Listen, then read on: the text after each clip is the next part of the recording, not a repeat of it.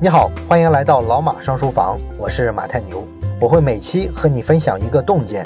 如果想听更多内容，欢迎关注老马上书房的微信小程序。今天呢，我们聊聊黑死病对于人类历史进程的一些影响。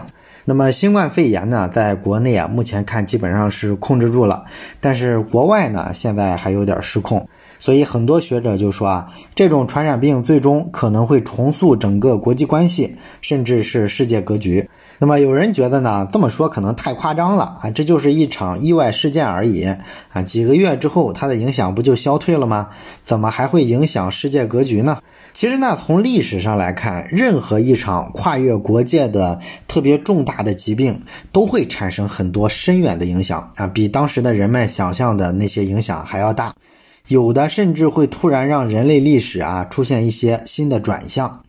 那么我们今天呢就说一说十四世纪的时候欧洲的黑死病，它呢对于历史的进程产生了哪些影响？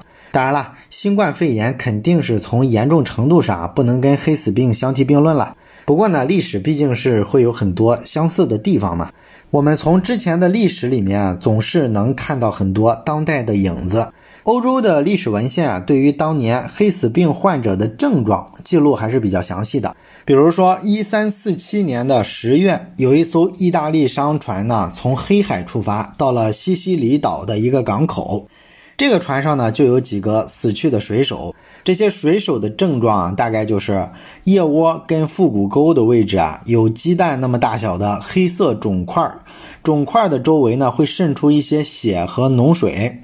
然后随着出血越来越严重，这些水手的身上很快就会布满了疥疮和斑点，然后病人会觉得疼痛难忍，并且会持续的高烧和吐血，身上呢还特别的臭啊。一般来说呢，没有几天这个病人啊就会死掉。那么这种病当时呢还没被称为是黑死病，这是之后爆发的时候的称呼。当时人们把这种病啊还叫做大瘟疫或者叫大死亡。那么我们今天知道呢，黑死病实际上就是淋巴结鼠疫，它会以两种形式出现，一种呢是感染血液啊，就是造成淋巴结炎和内出血，然后主要是通过接触来传播；还有一种呢是更致命的肺炎类型的鼠疫，它呢主要是感染肺部，然后通过呼吸道感染来传播。而当这两种类型啊同时出现的时候啊，那就会导致很高的死亡率跟传染率了。恰巧呢，当年这个黑死病就是两种类型都有，所以说啊，整个欧洲就沦陷了。那么这场黑死病到底杀死了欧洲多少人呢？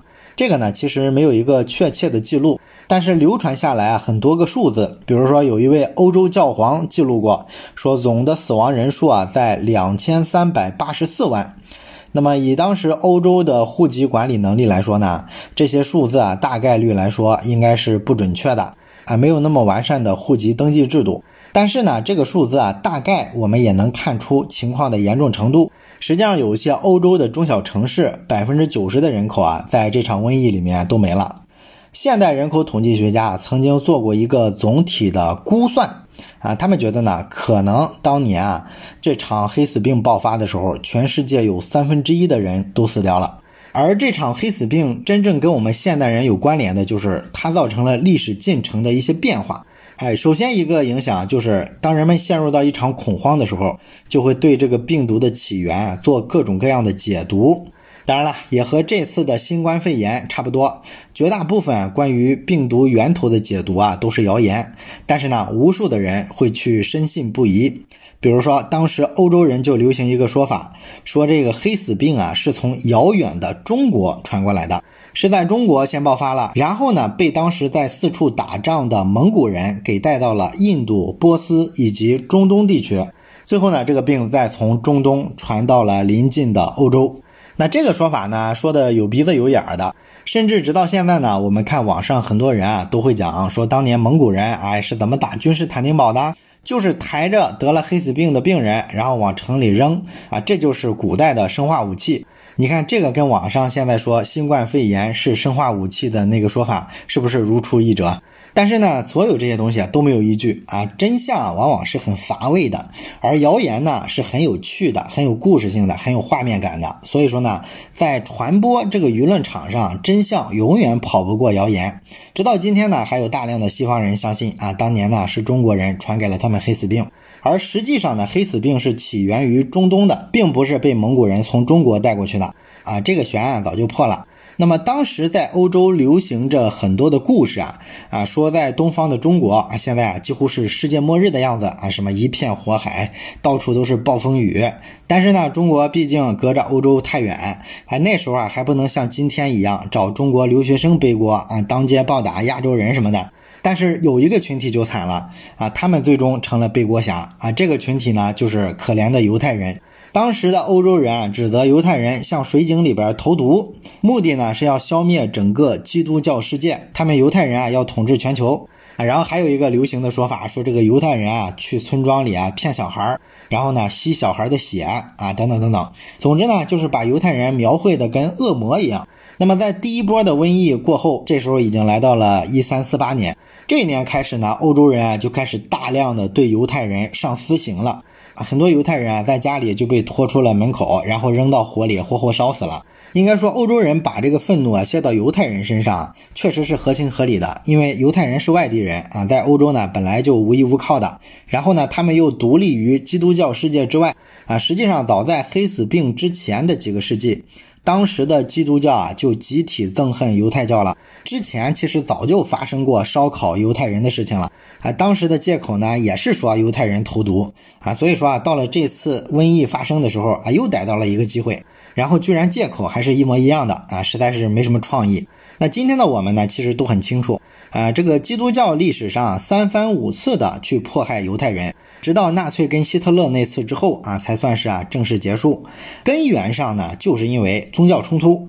其实呢，他们信仰的都是上帝耶和华，但是犹太人拒绝承认耶稣是救世主。耶稣不是打着他是上帝儿子的旗号，说自己啊降临凡尘的吗？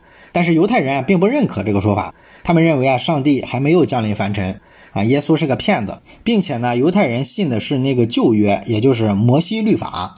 他们并不接受福音书里边提到的这些新的律法，也就是所谓的新约。所以实际上呢，基督教跟犹太教争的是个啥？争的是关于这个宗教的解释权啊。在咱们中国人看来，不就这么点区别吗？啊，至于天天打破头吗？啊，但是呢，人家就是至于。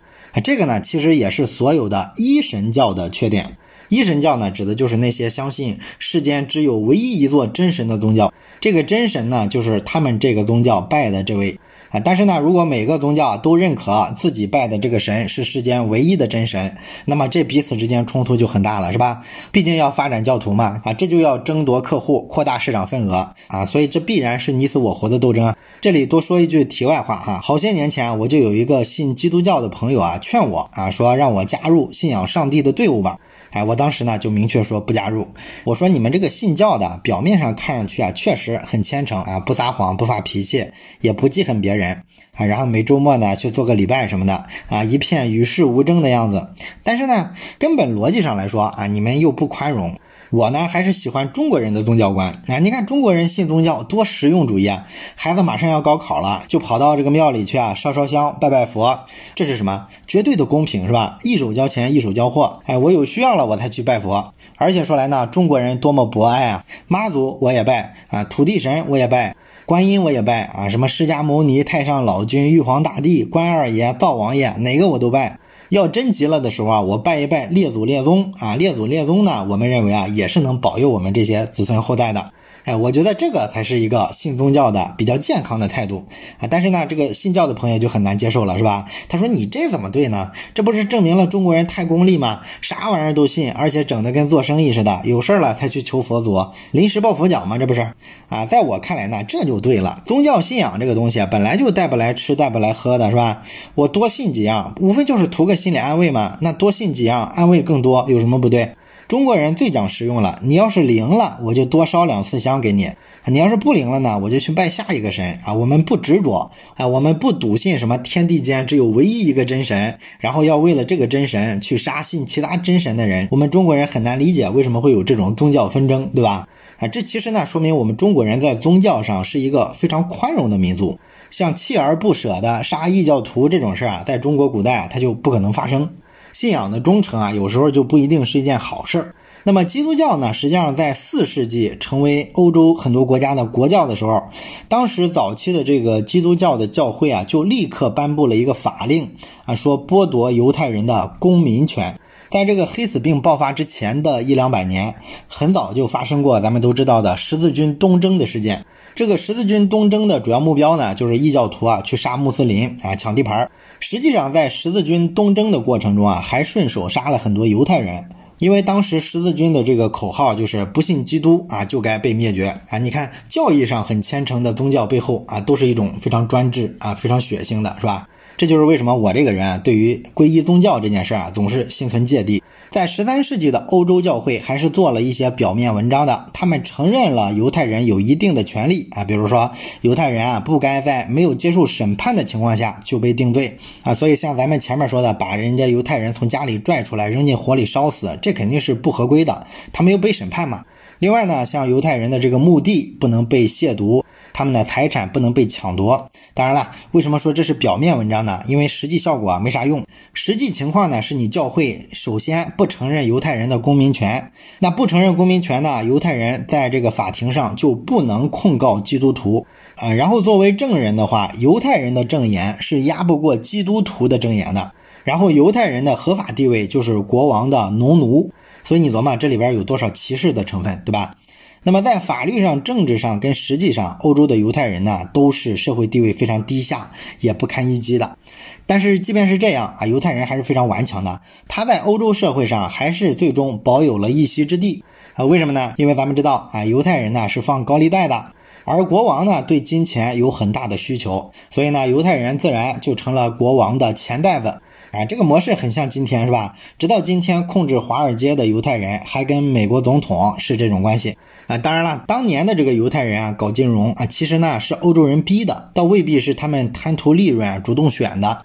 因为当时欧洲很多行业是被行会垄断的，你像手工业跟贸易这些最赚钱的行会，他们呢就不让犹太人进去，所以犹太人没有办法，只好去放高利贷，而放高利贷之后赚的利息的绝大部分都被国王拿走了。啊，可是呢，放高利贷的这个名声啊，这笔账可就算到了犹太人头上。普通的欧洲老百姓啊，都很瞧不起犹太人，觉得这是一帮寄生虫啊，天天放高利贷不是好玩意儿。那犹太人呢，也只能完全的依靠国王的保护，才能在欧洲立足生存下去。而越是这样呢，国王就越可以随心所欲的去放逐或者是欺负犹太人。在十三世纪之后呢，欧洲的商业快速的发展，这个金钱流动呢就变多了，然后很多基督教徒啊就开始开银行。那么国王跟贵族发现，哎，可以不通过犹太人借到钱了，所以呢他就不怎么保护犹太人了。这就造成了在黑死病爆发之前啊，犹太人呢其实已经在遭到各种迫害了。何况来说，犹太人他有钱，你迫害了他们之后，抢了他们的财产，本来也是一种动力，对吧？所以，这是我们说的黑死病造成的一个非常严重的影响，就是增加了宗教冲突和种族冲突。然后还有几个影响，可能要比这个影响更深远一些啊。一个就是黑死病造成了大量的欧洲人口的死亡，然后呢，劳动力短期内啊就非常的缺乏了，这就造成了农民很少、土地很多的一个局面。而封建贵族领主呢，他就不敢把这个地租提得太高，因为他把土地地租提高了之后啊，农民就走人了。这不是以前了，农民有的是啊，土地很少。现在是反过来了，农民成了这个稀缺资源，而且呢，人口啊恢复是非常慢的啊，一个劳动力啊要成年，你怎么得十几年、二十年之后是吧？何况来说，当时这个医疗卫生条件，孩子还很容易夭折。所以说呢，整个这一切就导致了农民对于封建领主的议价能力提高了很多很多。然后呢，农民对于封建领主的这种依附关系啊就很松很松了。啊，这就为后来啊欧洲兴起这个个人主义的思潮啊，讲权力解放，也包括说欧洲的这个封建领主经济的瓦解啊，给这些历史啊都奠定了一个经济基础。另外呢，欧洲这个劳动力啊，不是长期缺乏吗？啊，好长时间都没有恢复，这就导致什么呢？导致他们要更依赖机械啊，要用机器啊去替代人力。所以呢，这个对后来的技术进步就是一个天然的巨大的促进作用。然后还有一个影响呢，就是教会的势力啊受到了非常大的打击，因为得这个黑死病嘛，大量的牧师啊、神父啊都病死了。啊，后来呢，为了维持这个教堂的运转，他们又临时招了很多素质非常低下的神职人员，但是这些临时工啊都不大行啊，素质太低。再加上呢，当时病死的老百姓非常多啊，按照当时这个教会的仪式呢，每家死了人之后啊，你这个教会得出个人啊，帮人家开个追悼会什么的，是吧？啊，你得把人送进这个天堂啊，不然平常人老百姓供着你们教会，你们收那么多钱，凭什么呢？但是问题是啊，黑死病死的太多了。所以这些宗教活动啊就停了啊，这个就让老百姓非常不满，是吧？光收钱不办事儿，那养着你们干嘛？后来呢，还出现了一个苦修者运动啊，这个苦修者是什么呢？苦修者啊，其实就是一些普通人。他们认为呢，这次黑死病的大灾难，其实啊，就是上帝对人类的惩罚啊。我们肯定是做错了什么。普通老百姓啊，当时都是这么以为的。所以我们要用自己的忏悔来赢得上帝的原谅啊。怎么忏悔呢？就是在大街上拿鞭子抽自个儿。你要让我们现在看，怎么看都觉得这像个行为艺术，是吧？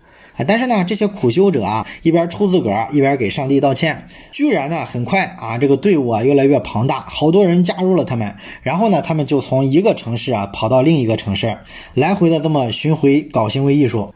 啊，他们心里可能觉得自己就是一个巨星。但是这件事儿的结果很严重啊，这个苦修者势力越来越大之后啊，他们就开始啊抢教会的饭碗了。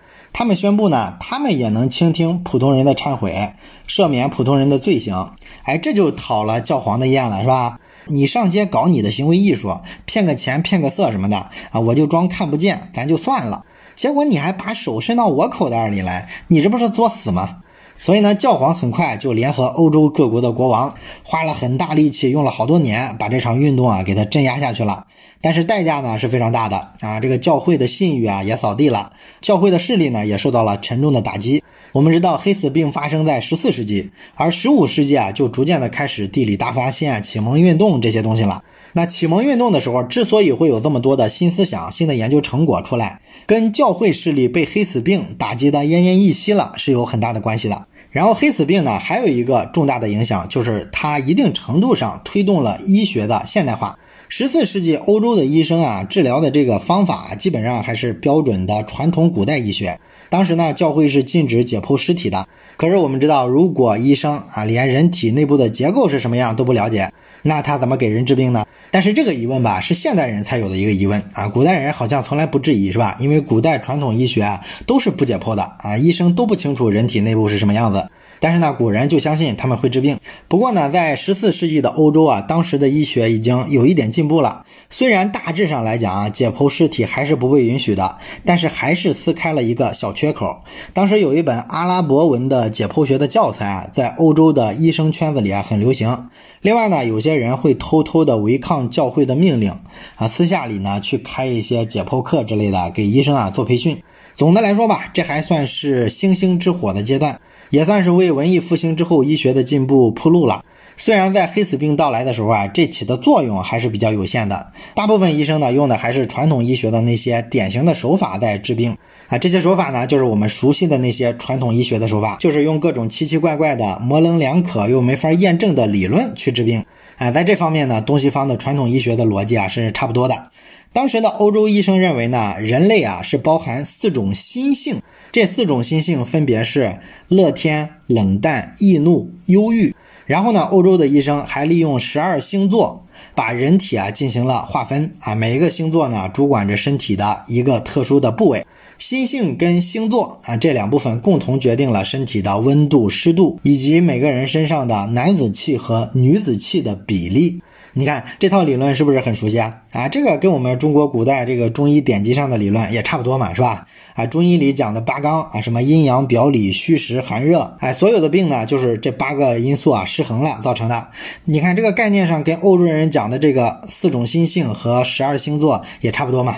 那个年代的医学啊，对人体的认识呢，总是充满了哲学思辨的味道，反而倒不是很像一种治病的技术。不过呢，当时的欧洲医学其实已经开始出现一个小的分野了啊。虽然说有着这么一套挺玄乎的理论，但是欧洲人基本上只把这个理论啊用在弄不懂的这个病上。那些通过经验发现了治疗办法的病啊，就用那些被证明成功的办法去治疗。比如说，当时的欧洲的这些个医生已经能做一些小型的外科手术了。你像把这个断了的骨头给它接上啊，拔牙、取这个膀胱的结石，用银针去除眼睛里的白内障，还可以把手臂上的皮肤移植到脸上啊，来修补脸上这个破损的面容。另外呢，他们也已经能理解癫痫病和中风实际上是脑子的问题。啊，所以你看，十四世纪的欧洲医学其实水平挺高了，是吧？在有些治疗方法上，他们跟中医啊还是有点像的啊。你像欧洲的医生啊，也通过脉搏跳动来诊断这个病人的病情。另外呢，当时的欧洲医生已经知道了什么样的物质可以当泻药，什么样的物质呢可以当利尿剂，并且呢，已经用一些混合物来治一些疼痛了啊。你比如说用油、醋和硫磺配的这个混合物来治牙疼。用研磨过的芍药根儿加上玫瑰油来治疗头疼，那不管这些东西有没有效果吧，至少我们能看出来，这是通过反反复复的尝试得出来的一些方法，是吧？哎，这不是理论推导出来的。虽然说还是前现代的医学的特征，但是至少已经比几个世纪之前啊，纯靠那种特别虚幻的理论治病要好不少了。这种医学最大的难题就是如何面对超出自己能力的疾病啊，比如黑死病。那么欧洲的这个古代医学呢，在面对这种疑难杂症的时候啊，手段确实不多。欧洲人治疑难杂症啊，用的这个办法啊，跟中医的偏方其实风格差不多啊。比如说用童子尿洗自己的皮肤啊，这个能治疗牛皮癣；用山羊的粪便加上迷迭香加上蜂蜜啊制成的这个灰泥，能治疗痛风。然后得了天花的病人呢，要用一块红布啊裹在身上，而且睡的床上啊要挂着一个红色的悬挂物啊，等等等等。你看这些东西就跟迷信差不多了，是吧？像这种方子吧，其实《本草纲目》里面也有很多类似的偏方，基本上都是体现那个时代的医学认知上的一些局限性。这些乱七八糟的方子呢，在人们治疗黑死病啊，实在找不着办法的时候，就担负起了治疗的任务。所以你可想而知啊，它有什么效果，是吧？不过在治疗的过程中呢，比较大的一个医学发现就是私家厕所、化粪池、排污管和公共厕所这些东西，在十四世纪的欧洲已经有了。然后人们发现呢，这些东西啊，好像对防御疾病啊有一点帮助啊，所以黑死病呢推动了这几样卫生设施的普及，让人们认识到，虽然当时还没有发现微生物啊，人们并不了解啊这个病是怎么传播的，但是大致人们清楚了，好像保持卫生对于不得病是有帮助的。然后还有另外一个重大发现，就是人们比较清楚这个传染病的防控啊，其实呢最有效的措施就是隔离，而这个措施呢是用世界上死了三分之一人口的代价换来的。到今天再出现新冠肺炎的时候啊，居然这么多国家还在上街说要自由，所以你说我们从黑死病的历史里能影射出多少现实来？好了，这就是我们这期分享的关于黑死病的一段历史，以及对于人类发展的一些个影响。啊，感谢你收听本期内容，咱们下期再见。最后说一件事儿，咱们节目啊最近拉了一个微信群，如果你有什么话题想直接跟我或者是跟其他的听友朋友啊交流讨论的话，可以加一下这个群。